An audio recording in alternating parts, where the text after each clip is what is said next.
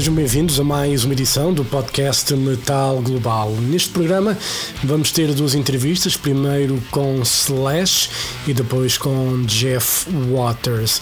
Obviamente que Slash dispensa apresentações, guitarrista dos Guns N' Roses e agora goza muito sucesso também com Miles Kennedy and the Conspirators. O mais recente trabalho, For, foi editado no início do ano e agora no Record Store Day, de 16 de junho, vão editar Live in the Studios 60, que é o mais recente disco for, gravado ao vivo. Não esquecer que Celeste vai passar por Portugal com os seus Guns N' Roses já no dia 4 de junho, no passeio marítimo de Algés. Mas para falar então das novidades com Miles Kennedy and the Conspirators, a entrevista com Slash. Metal Global. Hello, Slash. Hey, Slash, how are you? I'm good, man. How are you? Everything is good. And, um, you know, let's just start. And um, you guys just did a tour, you know, started in February. It was like a, a couple of months ago already. How did, it, how did the tour go? The tour was great. It was actually the best, I think, the the best U.S. tour that we've done so far in the ten years that we've been together, eleven years or whatever. So that was it. It was fun. Um, anxious, anxious. Really, we're just talking about anxious to do the international part of it, which won't be until late next year. But um, yeah, interested to to go out and tour in other places and see what that's going to be like. Yeah, and uh, you know, let's talk about Far. Uh, the album was out in early February. Um, how was the songwriting process? Because we, we were still in the middle of the pandemic. How did you guys work out the songwriting process? Yeah, well, I, I uh, we we had written a bunch of stuff on the tour prior prior to that when we were doing the Living the Dream tour. Um, we we always do this. Is what we do is I'll come up with an idea. You know, I write a lot on the road, and I'll come up with an idea, and then we'll I'll show it to the band at sound check, and we'll work up some of these pieces of music, and and Myles will start coming up with some melody ideas, and we record those. And then, you know, as soon as we get off the road, we go in the studio and start working this stuff up. So I had some stuff that was recorded from the previous tour. And then I had written a ton of new stuff during the pandemic. So what I did was uh, I started making demos because I couldn't get the guys, obviously, we couldn't all get together for a minute there. There was a little while that we weren't able to um, get together because of COVID. So I, I made demos, you know, complete with drum tracks and all that, and uh, sent them to Myles. And was- so we worked up the songs that way. And then eventually Todd came out and put some bass on on different tracks. And then eventually we got to a place where everybody came out and we sort of did a uh, sort of like a pre-production for a couple weeks at my studio, very loose pre-production. And at that point, we'd already booked uh, time in, in Nashville to work with Dave Cobb, and then we went straight from there to uh, Nashville and did the record. Yeah, and uh, you know, speaking of Dave Cobb, I, I, I was reading that um, he made you guys record live. Um, I think that was a first, if not, it was. No, no, no, no, no. He didn't make us record live. no, that was that was something I've been trying to do and couldn't find any producer to do that with Okay. for years. Um, for fucking almost my whole career, I have not been able to find a producer to do that. So Dave was the first guy that I came across that wanted to actually record uh, live in the studio, and that's really how we got together because of that. Yeah, and uh, you know, I I was uh, you know that experience of recording live because you know listening to four, it, it seems to me there there's a band that's having a lot of fun doing what they're doing. And you know, I was listening to the, to, I was doing a walk today, and I was listening to the record, and it just felt so easy to listen to and uh, so inspiring somehow. Was that the vibe that you guys had in the studio as well? Yeah, no, that was exactly. We had a blast. I mean, it was. It, we did the record really quickly. You know, since we were doing it live, we did two songs a day for five days, and so we just had a really great time, just sort of, you know, all jamming in one room. you know. And Myles was doing the vocal live, and it was just a, a really fun. It was like um, almost like playing a gig, you know. Yeah. So it was cool. And I mean, prior to that, we've always gone in and done the basic tracks live, but I would go back in and, and record, re-record the guitars because I hate recording with headphones. Yeah. But you know, in this situation, um, we just had everything uh, recorded live on the floor in one room, and that's one of the reasons why no producer will do that because yeah. there's too much risk of bleed and this and that and the other. It's so anti rock and roll. Some of these ways you should fucking do shit. But anyway, so yeah, just having the amps in the room and playing off of each other like we would at a at a gig was really cool. And then just keeping all the guitar solos and just doing it like you know spur of the moment. So, most, guess, yeah, that comes across in the record. I think the more that you record in layers, the more of a film you put over the energy of the track. You know. Yeah. So uh, listening to the to the record, most of the songs are like one take, so to say. Yeah, well, I mean, everything we did was was probably, you know, like maybe one to three takes. Okay. For all songs on the record. Yeah, and uh, you went to, to, to Nashville, uh, as you were saying, to the RCA Studio A. You know, Nashville is known for the music, for being the music city. You know, a lot of musicians, you know, live there, like to record there. What is so special about, you know, Nashville that makes everyone to go there and don't leave? yeah, well, I mean, it is a music town. I mean, you know the the neighborhood where studio a is is literally on a street of nothing but studios and business music business offices you know? Um, i don't think i can't think of any other city that has that kind of thing going on on a music level. Like in hollywood we have we have areas that are nothing but uh, movie studios yeah. you know? But uh, nashville has like pretty much the, the whole downtown part of, of Nashville is is um, committed to music. So there's that vibe. I mean, but you know, all things considered, it's like for us, it was that particular studio we worked in has a really great kind of um, aura to it.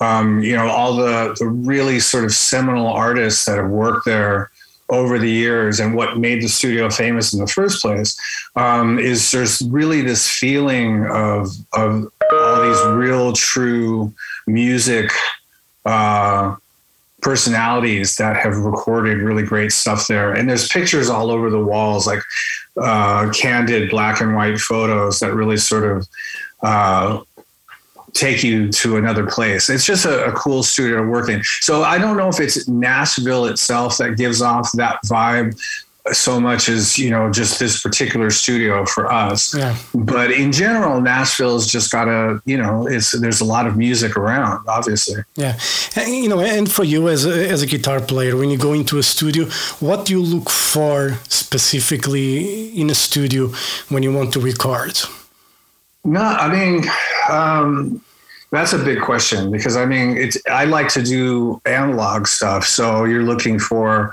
an old analog board, you're looking for tape machines, you're looking for analog uh, preamps and analog effects and stuff like that. Um, you know, I mean, but I can work in any kind of environment, you know. but I mean, but all things considered, when I do see that kind of a setup, it makes me feel uh, inspired and excited. And this was that kind of studio with a lot of really great vintage gear, all in really good shape and and well nurtured.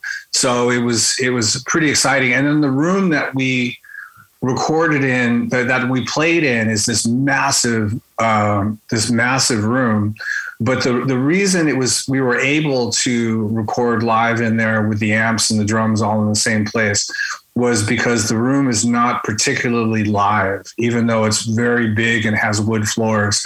Something about the walls keep it from being um, overly ambient. And that sort of helped in the recording process. So it was a great room to work in, and Dave Cobb was awesome. You know, I would probably definitely, I, I would almost definitely do the next record with him. Yeah, and uh, when you're recording in the studio, you know, what is your go-to guitar?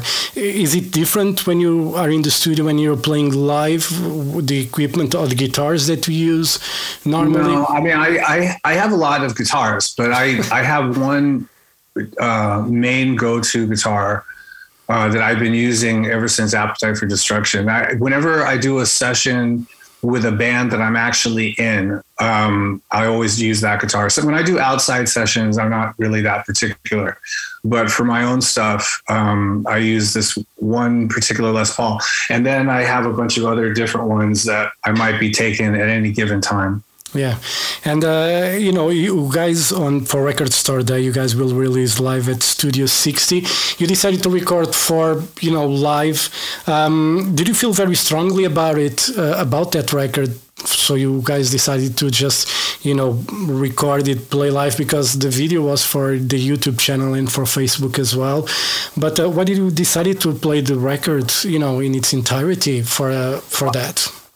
Well, I mean, some of it has to do with the fact that we were just anxious to do stuff because the pandemic was so stifling.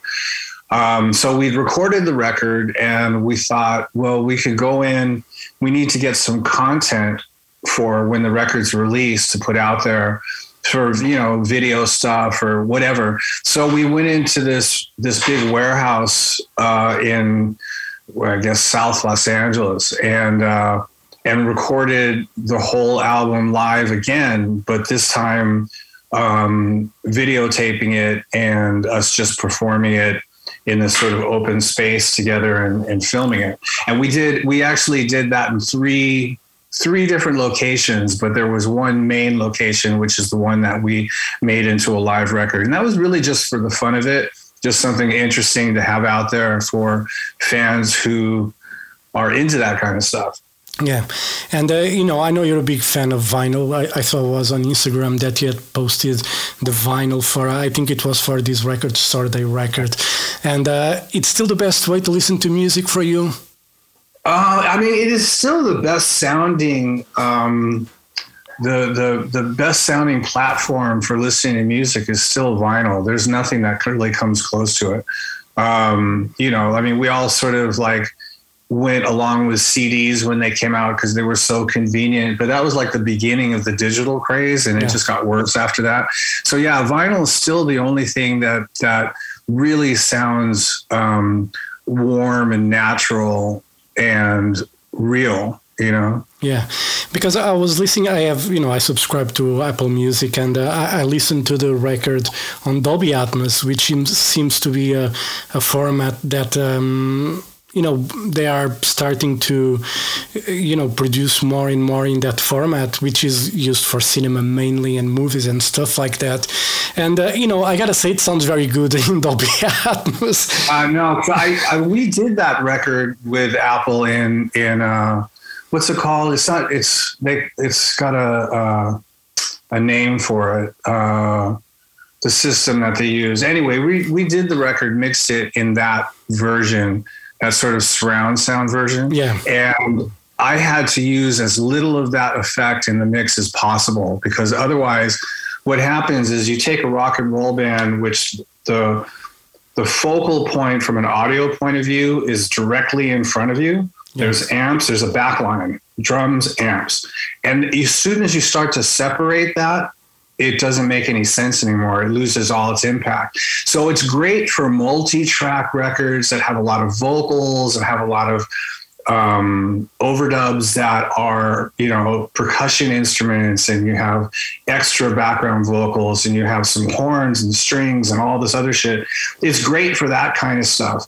Um, but when it comes to a rock and roll band like us or say AC/DC or any sort of straight ahead rock and roll yeah. band, it doesn't work because it takes uh, the center out. So we used it, but that what you what you were listening to has about maybe 3% of the effect on it.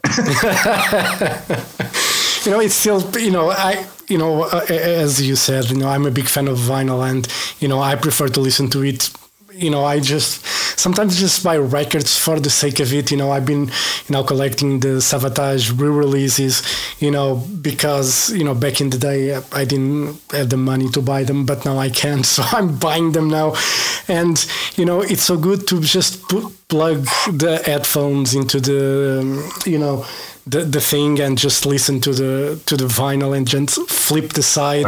You know, it's a magical experience that I think kids are a bit losing it these days. You know. Yeah, the thing about vinyl, I mean, and it's not really just.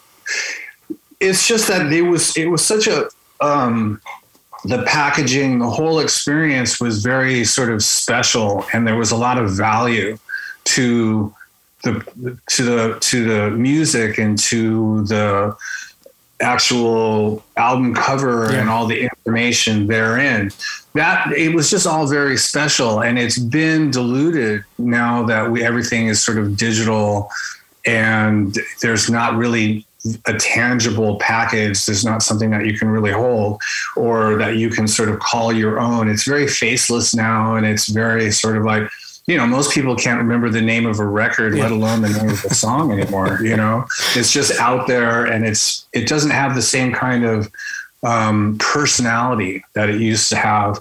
Um, and you know, it's it's sad. I mean, movies are obviously going that way now too. It's yeah. just um, just sort of a sign of the times, I guess. Yeah.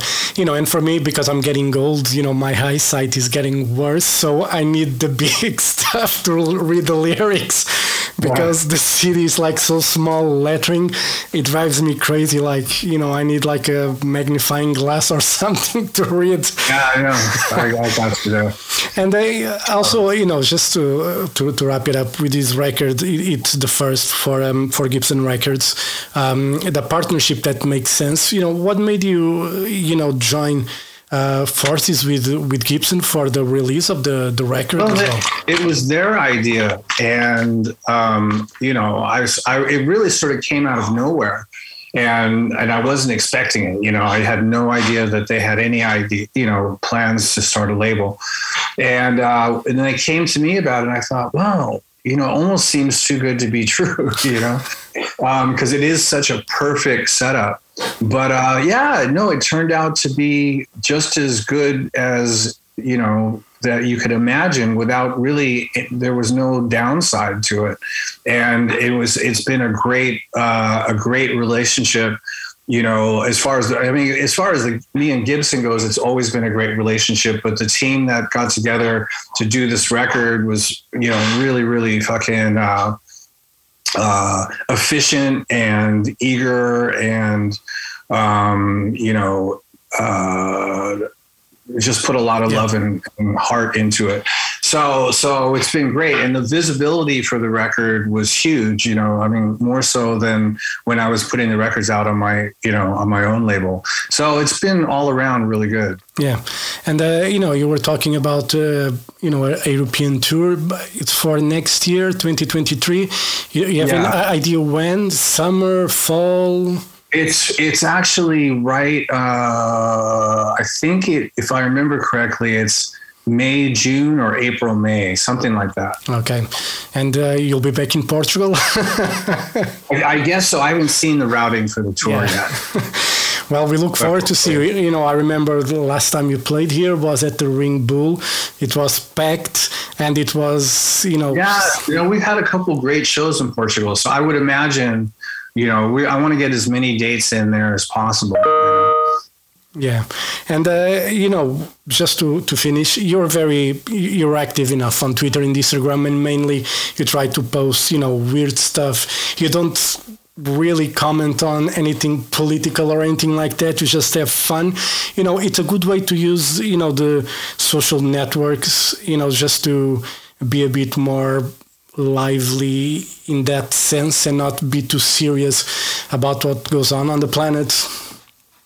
Yeah, well, I mean, there's enough people that do that. Um, I just, I've never been one to publicly advocate. You know, it's just not my thing. Uh, My opinions are, you know, my my own and whoever I'm closest to that I can talk to about it. But I've never been one to like go out there and think that my my opinion is so important that everybody needs to know. yes, well, that's you know that's right. You know, for me, I, I just I just post about music and my work. I stay away from politics because yeah, yeah you know totally. And that's what that's what it's about for me too. yeah, the news are just sad enough to watch anyway. So let's focus on the bright things. Slash, thank you very much for your time. You it was a pleasure to talk to you. I look forward to um, you know to see you again when you come with Myles Kennedy and the Conspirators, and uh, you know hopefully in the summer uh, as well. Hope to see you in Portugal. So um, Yeah, our first show for Guns is Yes. On a in Portugal. So. yeah, yeah, I look forward to see you. Well, let's hope everything goes well. You know, I, you. I wait for the day just to be there, and then when it happens, we'll be happy. Yeah. All right, Awesome. Well, Slash. Good Thank, talking to you. Right. Have a great one. We'll see you around soon. all right, thank you very much. Have a great day. Thank you. Bye bye. Cheers. Metal.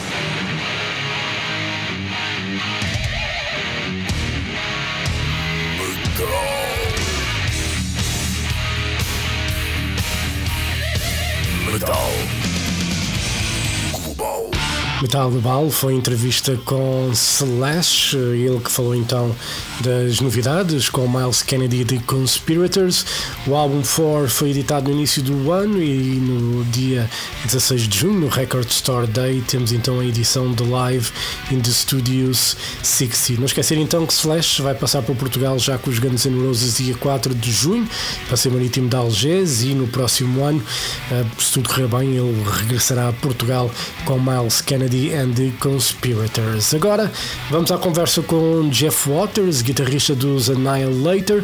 Jeff Waters decidiu regravar o disco Metal, agora denominado Metal 2, e que conta com a bateria regravada, desta vez por Dave Lombardo, e ainda com a voz também regravada, mas por Stu Block, ex-vocalista dos Ice Dirt e dos Into Eternity. Sem mais demoras, a conversa é com Jeff Waters, ele que gosta de falar muito, uma pessoa basta fazer uma pergunta e ele responde todas as outras, mas sempre muito porreiro entrevistar Jeff Waters e por isso é mais demoras a conversa com Jeff Waters dos Annihilator. Hey, Hello, hey Jeff, how are you? good. Can you see me, hear me? Video, one second. Yes. There we go. Yep. Give me one second. All I'll right. show you why. The most important thing in the world. One second. It's called coffee. I only have in the morning. Otherwise, I would be like the Tasmania devil. Oh, well, I, I gave up. I gave up too many bad things. So the one thing I, I do is I do coffee. yeah, that's good. Is that the Herman Miller chair that you have? One of those fancy ones. Yeah. Yeah, that's that's the No, knowing knowing me, it's not like a. It's the the lowest price of Yeah. the fancy one. No, I was looking for those chairs and uh, for my, you know, for my office here at home. And when I saw the price, I was like, eh. No, no, it's like like thousand euro for a, a, a low price chair. yeah, but like, it's just crazy. but they're good. Actually, what I have, I, I use this one here because the only time I use this is when I'm sitting here, and that's because um, in front of me is two screens at an angle where I just put my hands. They're the touch screens, Yeah, so I do uh, editing for the music stuff. I edit, and uh, it saves having to use the. Uh, the mouse, mouse, right? Yeah.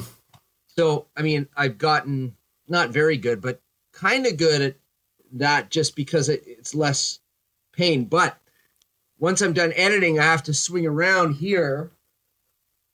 And then I'm doing the real mouse work over there. So, but it's uh, when I when I'm actually not working here at the editing, uh, I've got a cheap gaming chair. It's about 175 euro sitting over there. That's what I really use in the studio when I'm really working. So That's good. And uh, did you move to the UK? I was reading something. yeah, yeah. Oh shit! I gotta. Somebody just the the guy uh, Leon Leonhard, I think I, Leonard, I think at Yeah. uh, yeah, he said, just remember you got another interview and another one and another one right away, so don't be late. Okay, so I'll talk quick. Uh, yeah, I moved I moved to the UK, I guess in 2018 Yeah. and uh, built this beautiful studio and uh, did my band's um, last record called Ballistic Sadistic. And then after that, uh, the place was so nice that I, I thought, okay, I'm going to just step it up and get rid of the console I had and add a lot of gear and make it just like the dream studio, not for a guitar player. I mean, for a guitar player, yes, but for even uh, like uh, a big famous mixing engineer Yeah. or you know the big studio guys. So I went and just got like the best console, the best everything. Made this dream place for um, if you're a guitar player. It's got like I don't know. It's got like about ten Van Halen rare guitars sitting on the wall. It's got all these other cool guitars behind me of uh, guitars that I got from all these people from musicians like Shanker Kiss, Alexi Laiho, Tommy Thayer. Yeah, there's Tommy Thayer. Um, Michael Amott. There's a Phil Demmel, like Gus G, Gus G, all, Zakk Wylde, all these these cool people that I met, I always try to get guitars. Right? and um, so I made it like the perfect studio, and we opened it up officially. We were going to open it up in. Are you ready? Yeah. March thirtieth, twenty twenty. Right on time for the pandemic. yeah. So I I basically spent the last uh, I don't know I guess about I had a surgery a health problem about I guess I had the surgery nine months ago a little more than nine months ago. But before that I had a, a small window of time for six months uh, where I was in here all the time working. And then I did this uh, Metal Two album with Dave Lombardo and Stu Block. And but before that i had covid which made uh, but i had it really bad because i got the first covid the first one and uh, i had really bad uh, lung problem from Yeah. it and that took me a, a long time to get well. So i had all these good things and good bad the best the worst the best the worst. Every every six months there's a great thing and then a shitty thing. But um, in the end i mean i'm, I'm really lucky that uh, you know I mean, I'm lucky this hit now because I would have been in trouble if it was 10 years ago. I, I wouldn't have had my business thing together and would have killed me like with like a lot of musician friends I know that that they didn't uh, prepare for getting older or or you know what about tw- uh, planes hitting the the twin towers in New York or re- when it, when the world shut down for a week because of the uh, the volcano in Yeah. 2010 exactly. uh, all these things that happen, right? And, and, and uh, I was this was my time when I luckily prepared for it, uh, for something crazy to happen, and it, it did. But I didn't I didn't count on the fact that COVID was going to really be a very uh, scary, dangerous thing for me. So, but I'm, I got over that.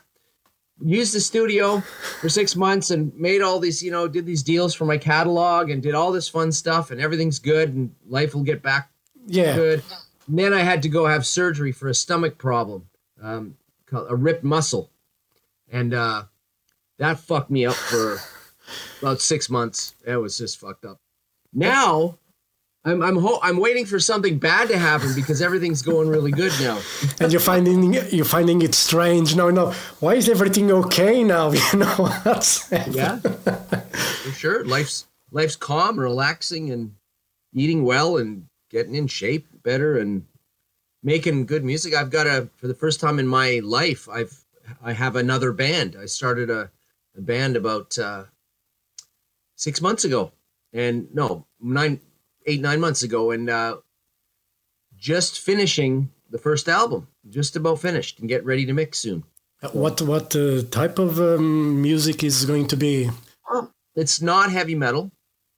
I, I would say if if anything, it's uh I guess you know, like I've always liked like bands like Steel Panther, how they can go back in time Yeah, and you put on some of the Steel Panther albums in the middle of their career were just brilliant because they had the production, Michael singing and Satchel's guitar playing. They they really did it. But of course, they have the image of the the fun party, and it's kind of you know a fun thing, right?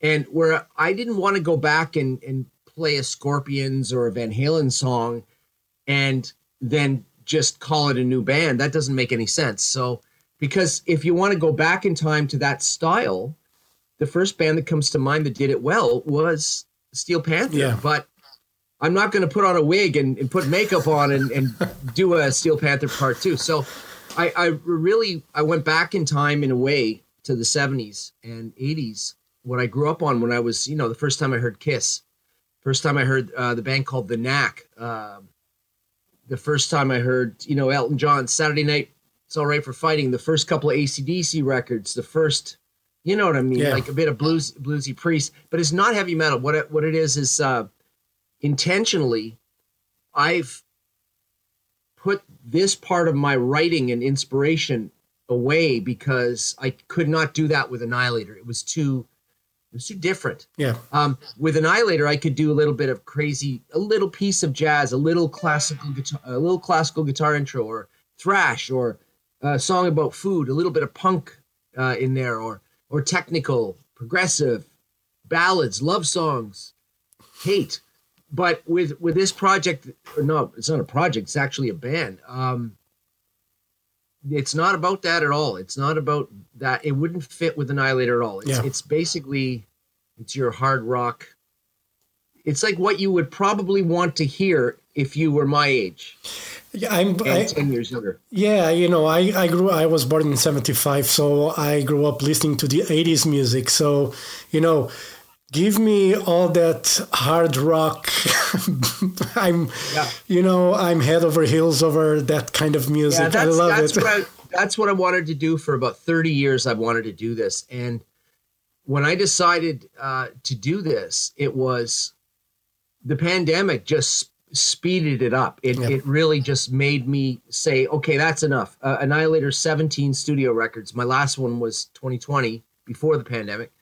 Before that, before Christmas of twenty of twenty nineteen uh, just before, like three months before this pandemic thing hit, we decided to tour before the release of our studio album, and it was a great tour Yeah. for us, and it promoted the album, and the, the album did pretty good. But I knew after I made that album, before this shit hit uh, that we're in, or that we're finally getting out of, um, I knew that was probably the best Annihilator record I could come up with because I, I, in this time of my life, I've already you know, I even know the best albums I did were the first four, and then I would have some records like Schizo Deluxe or maybe Carnival Diablos or Feast. Maybe I'd have these good albums later, really good ones. But it, you, when you write all the s- songs and you're you're the main songwriter and you do this for 30 years, 35 years, maybe 40 years soon, um, you either start taking too much from your old music and playing it again Yeah. without knowing it, or you're taking too much from other bands that you like.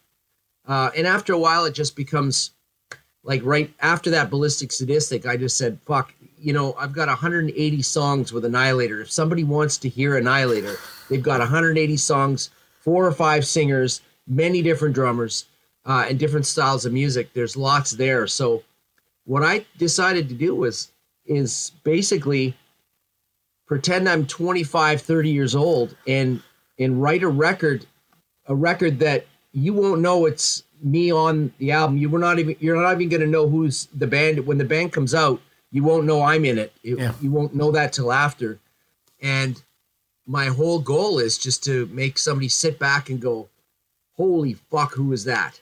Like, like as in not a joke, and it's it's not a, a new young band trying to copy the old bands. It's going to be a a really serious one. So it's either going to and it's a very big budget. I spent a fortune on this album instead of going to a record company.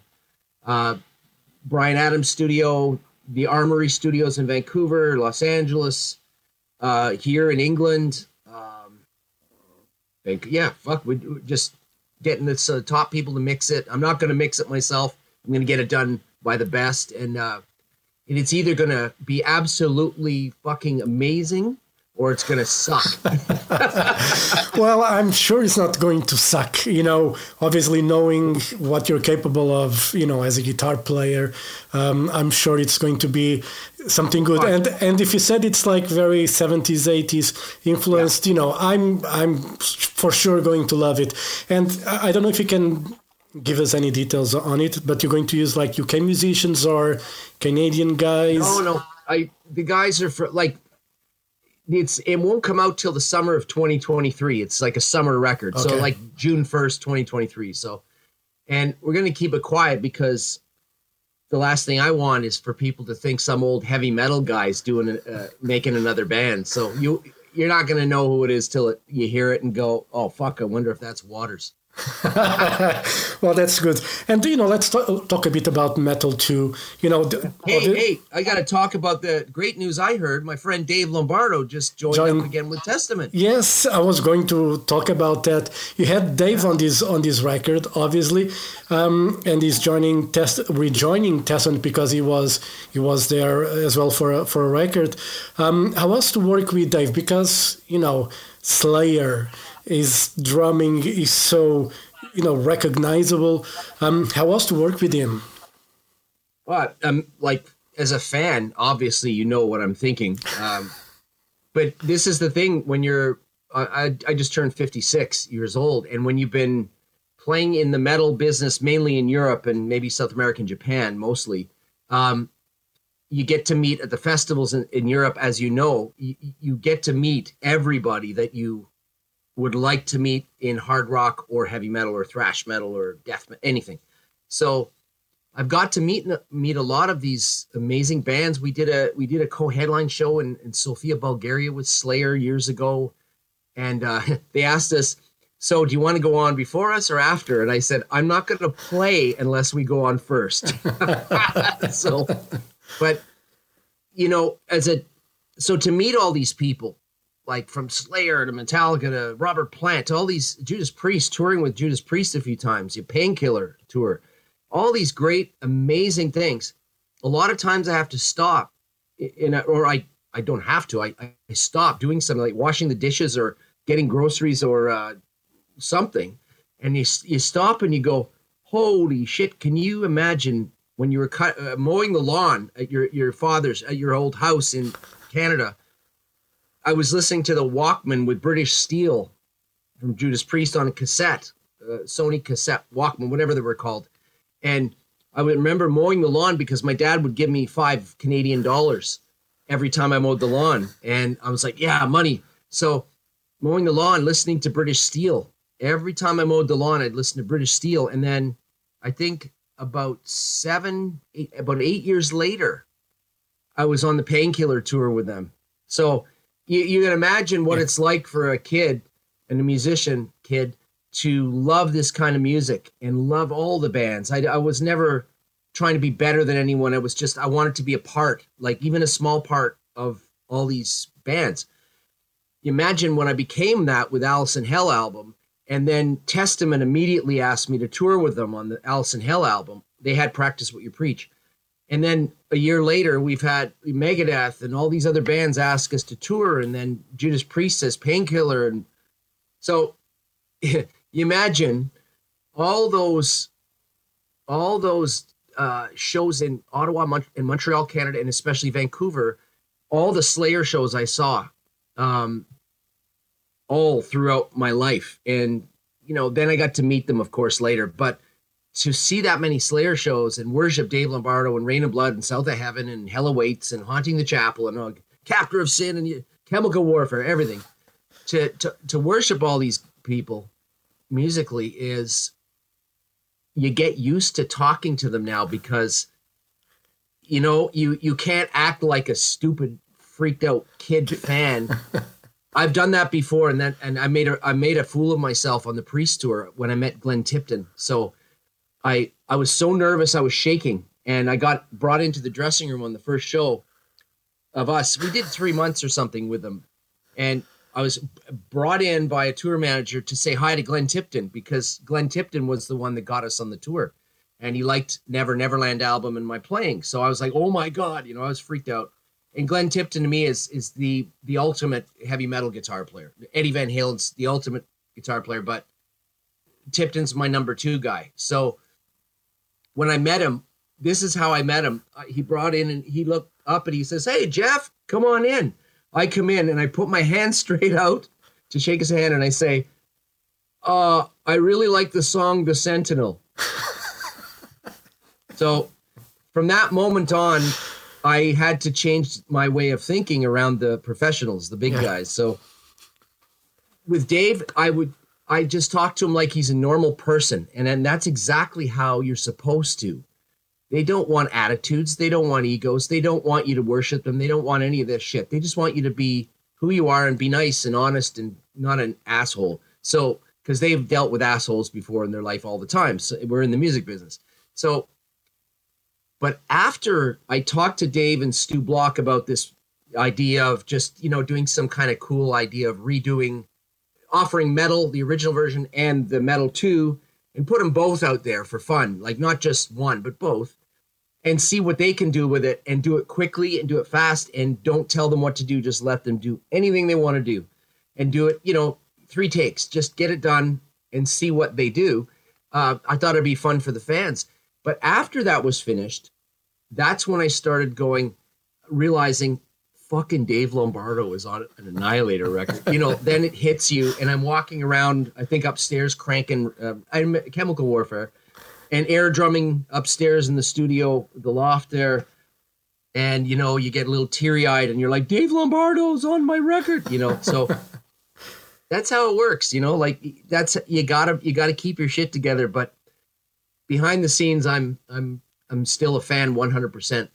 It's kind of hard to to let go of that. Anyway, no no no matter how, how much a professional you are, but when you love music, you know, I've I've met throughout my 20 years of doing interviews with bands, you know, I met almost everyone. Obviously, some better than others.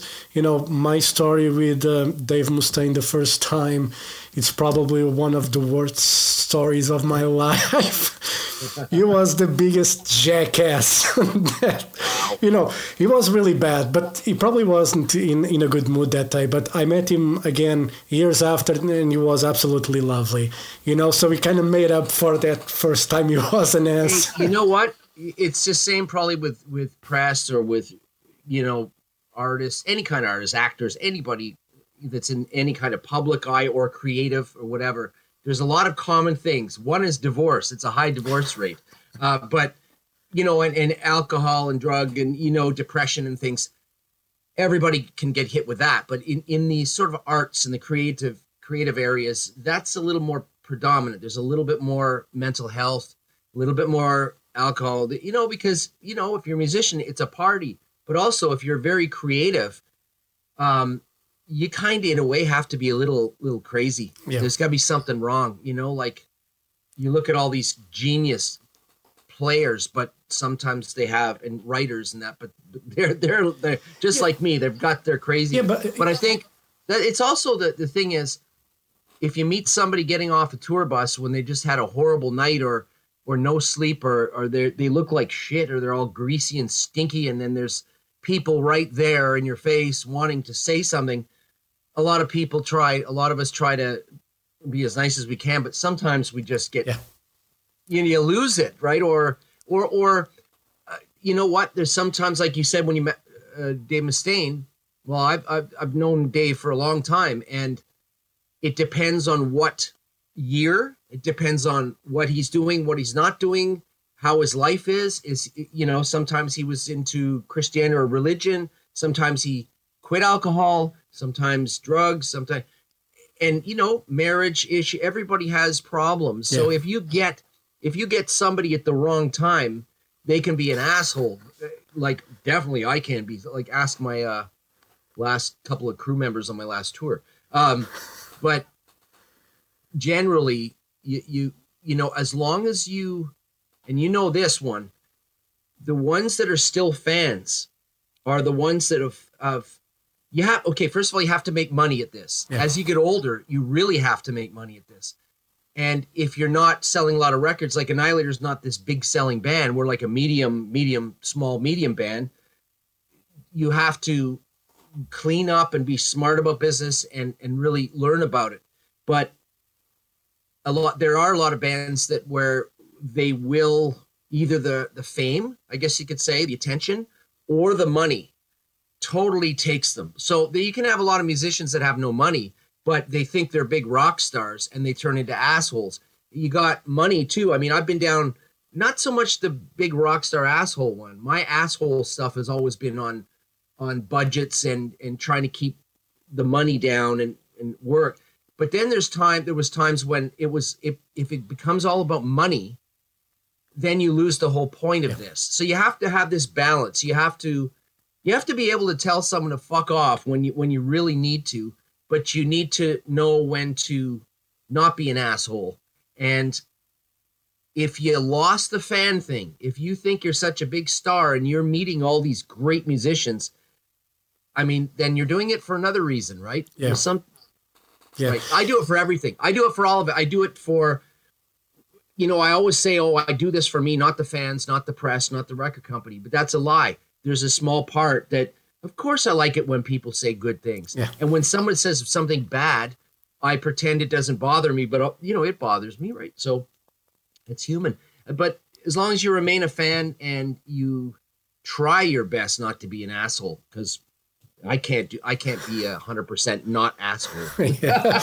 you know, and uh, for me, that, that day with Dave Mustaine was many years ago. It was, you know, the time where they had a lot of lineup changes, and uh, you know, for me was the best lesson that I had, and it it kind of changed the chip in my head and how to prepare interviews with the artists because I was I was there with a plan and everything was written and I had to throw that out of the window and just improvise. And with Dave, that was the lesson that I that I learned with uh, with Dave.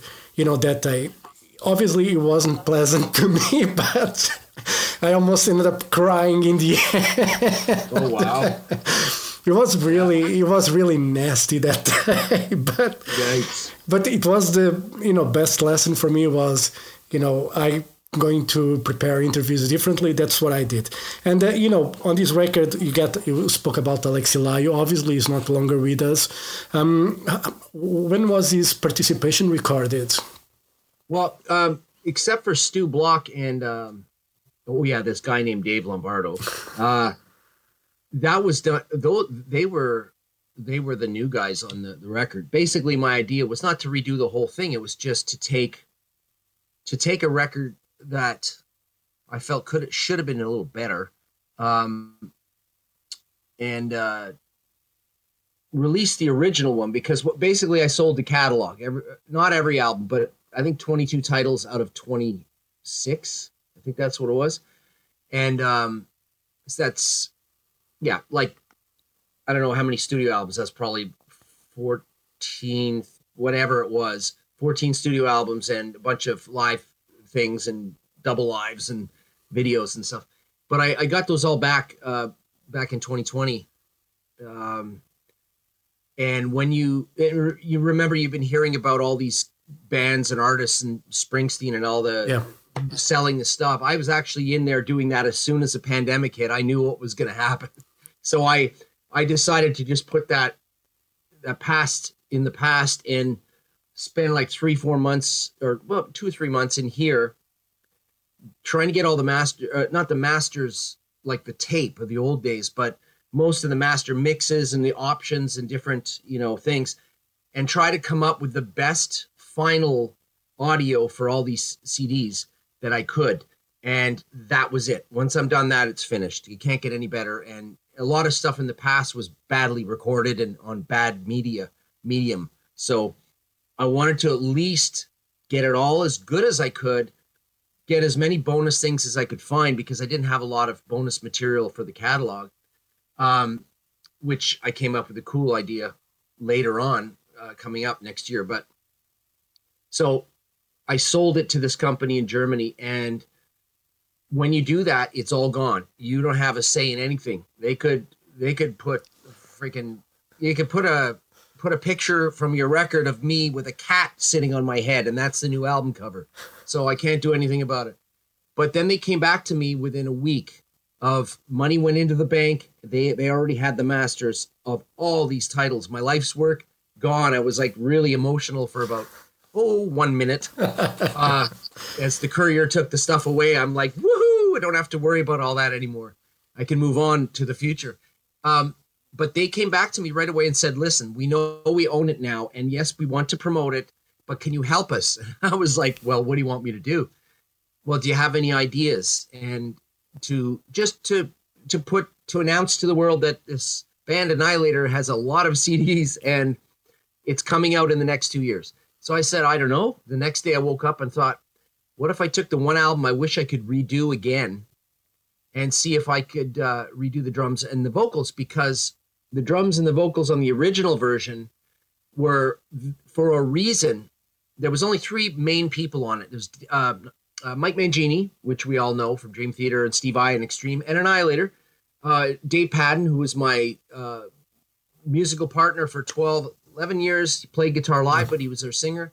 Um, but that album, the three of us were busy and distracted. So Dave had things in, in Vancouver that were going on in his head. That's where he lived. So when he came to the studio to do the record, the original one in 2007, his mind wasn't there, and I knew this wasn't working right. He just wasn't there, he, and it. I just got what I got from him. So unless unless you're really into it as a singer, nobody's gonna believe you're singing, you know. Um, and Mike Mangini was way too busy with some other projects. He had done albums with us before, Set the on Fire, yeah. All for You, you know, things like that. But this one, he thought, ah, easy, Annihilator CD. I can learn that in a, in a day or a weekend. And he didn't really come up with anything uh, creative, but he's because he was one of the best drummers in the world, he was able to quickly on the weekend do the album and write it out on a sheet and just play and his playing is amazing. Yeah. But but the last person that fucked up was me because I was managing, trying to get managers and record companies to give me permission to use 12 different famous musicians to use their solos and, and singing on the record. So that was a huge, huge thing to try to get permission. And I, I was lucky, all the artists demanded that their record company and their managers let let them do it. So I was yes. But because of that, I really would have loved to hear hear different type of drums and the singing could have been better. So I thought, well, I'm not going to shit on the great Mike Mangini and Dave Padden. Why don't I just release both? And the one with, you know, pretty well one of my favorite drummers in the history of music, Dave Lombardo. And I've always loved Stu uh, Block's voice ever since he was in Into Eternity yeah. many years ago. And he's a, a fellow Canadian as well.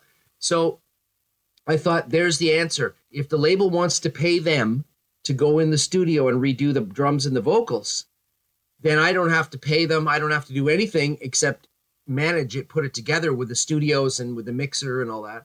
And that's what I did. I sat back and I did almost nothing. I just, you know, picked the the the best Dave Lombardo drum takes, which were was fun and the best Stu Block takes. And they, they were really quick and done fast. So I didn't have much work. It probably took me a week of work and they re-recorded it. So that you have two different versions and the second one's not meant to beat or be better than the first. It's just a totally different, loose, raw, fun thing with a couple of legends playing. Yeah. and you know, to, to, to wrap it up, um, did you play with Savatage years ago? Was 2001, I think, 2002. Yeah. You know, yeah. I remember the show at Viking because I was there.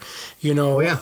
And uh, for me, you know, I love Savatage. Uh, it's one of my favorite bands on the planet. How was that experience to play with, you know, Jon Oliva? Because, you know, if you go on Twitter or Instagram, my handle is Mountain King.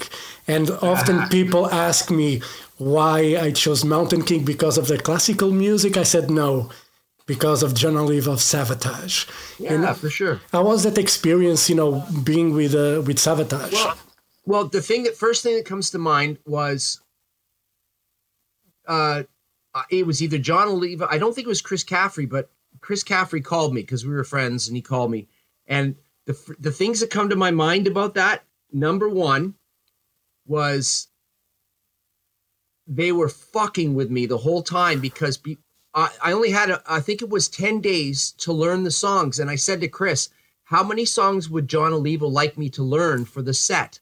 And it turned out to be about 46 songs. and I and I said to Chris, I go, yeah, but you're just playing festivals, right? So that's only like what eight songs, ten songs, twelve songs, and yeah, but but John would like you to learn the 46 songs, and I fucking stayed up day and night, and I would instead of having a shower, I would run a bath so that I could listen to the music while I was having a bath. Be- so day and night uh, until rehearsals, I only had I think I think I had 10 days. And finally, on the 10th day, I called Chris and said, You have to learn all of the other uh, uh, Criss Olivas and, and maybe uh, Pitrelli or whoever. You have to learn some of their solos because I can't learn 46 of these great souls and the rhythms yeah. in 10 days. No fucking way. So that's that's what comes to my head first. Not not legend. No, no, no, no, no. When I got to rehearsal, Oliva was laughing at me that I'd actually learned 46 songs. And he goes, Oh, we're just doing this one set list. There's only 12 songs. so that's number one. So, but I, I think that was good. In, in a way, it was good because I, I realized that, you know, if Dave Mustaine or Dream Theater or any of these bands ever said, Hey, Waters, we need you to fill in and do a tour, I realized I could fucking do any of that because in 10 days i learned 46 songs.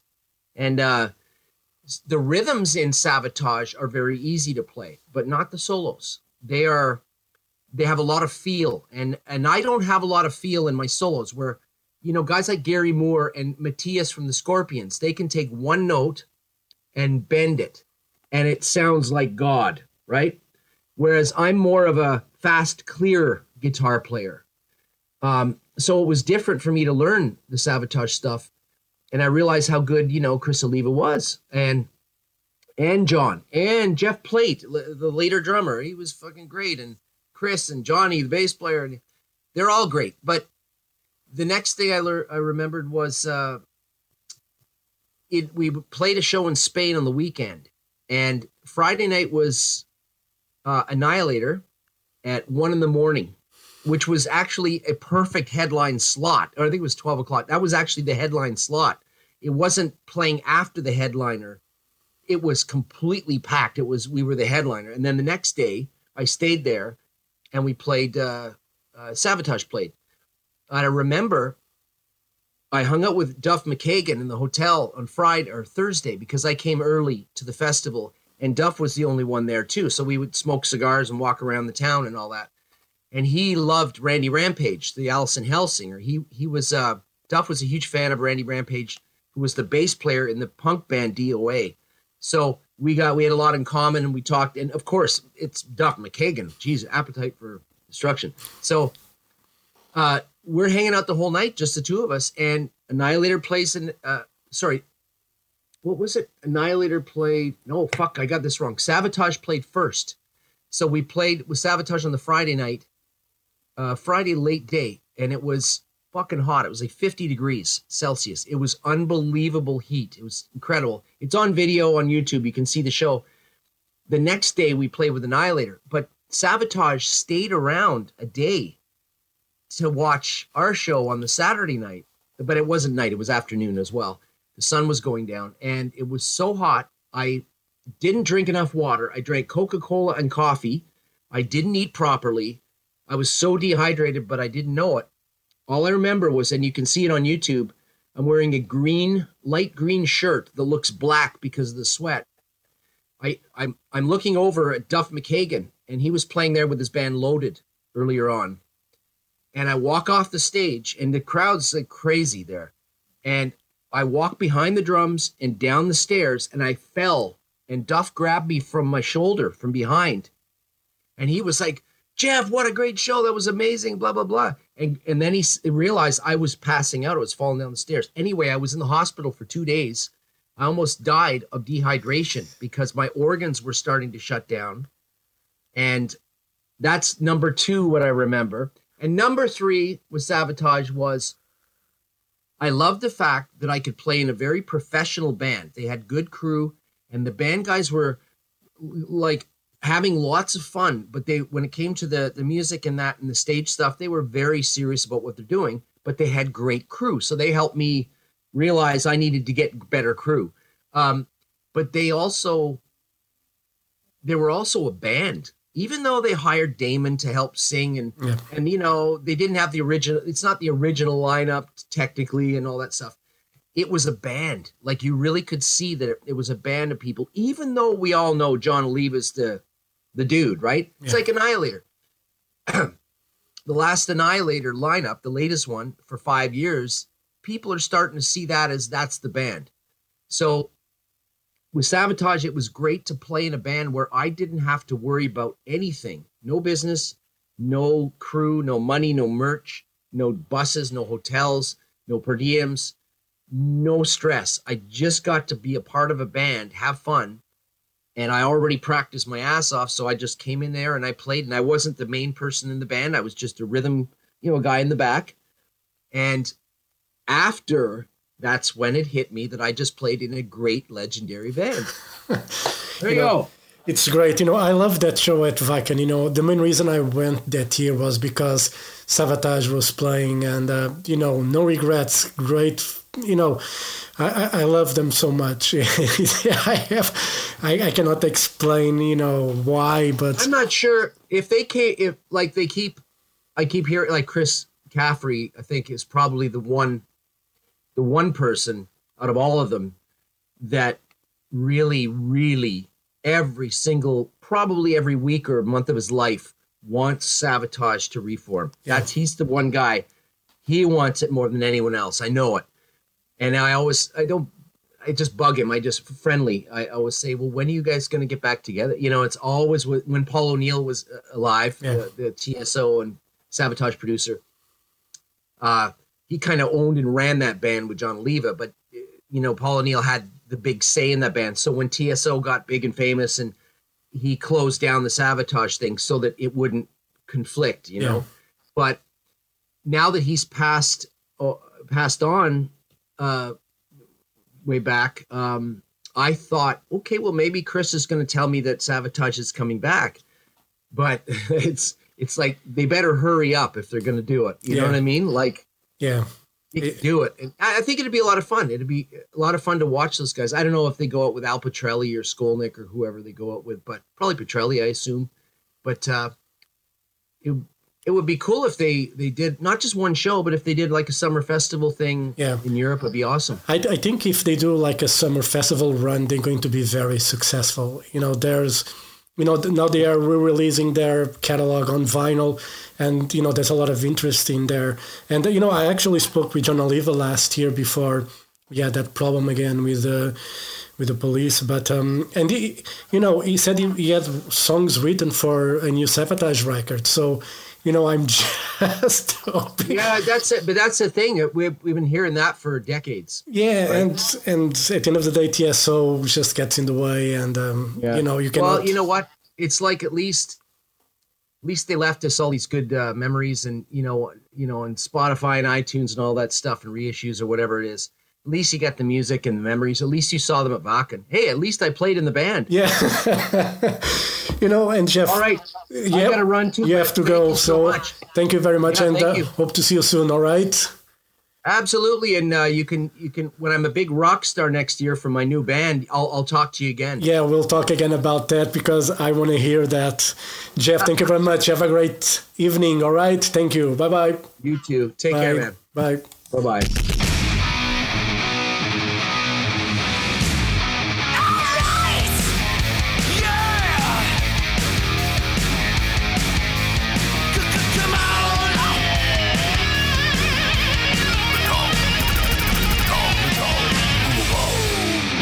Metal Global foi entrevista com Jeff Waters dos Annihilator para contar tudo sobre a novidade Metal 2 e não só. E assim chegamos ao final deste programa. Já sabem, podem fazer like, seguir e fazer uma boa review deste podcast em Apple Podcasts e no Spotify. Podem fazer like na página do Metal Global no Facebook e podem me seguir no Twitter e Instagram em arroba Mountain King. Dúvidas ou sugestões? É enviar e-mail para jorge.botas.rtp.pt E pronto, eu volto no próximo programa. Um forte abraço. Children of the night, you will live through the centuries to come, as I have lived. Good night.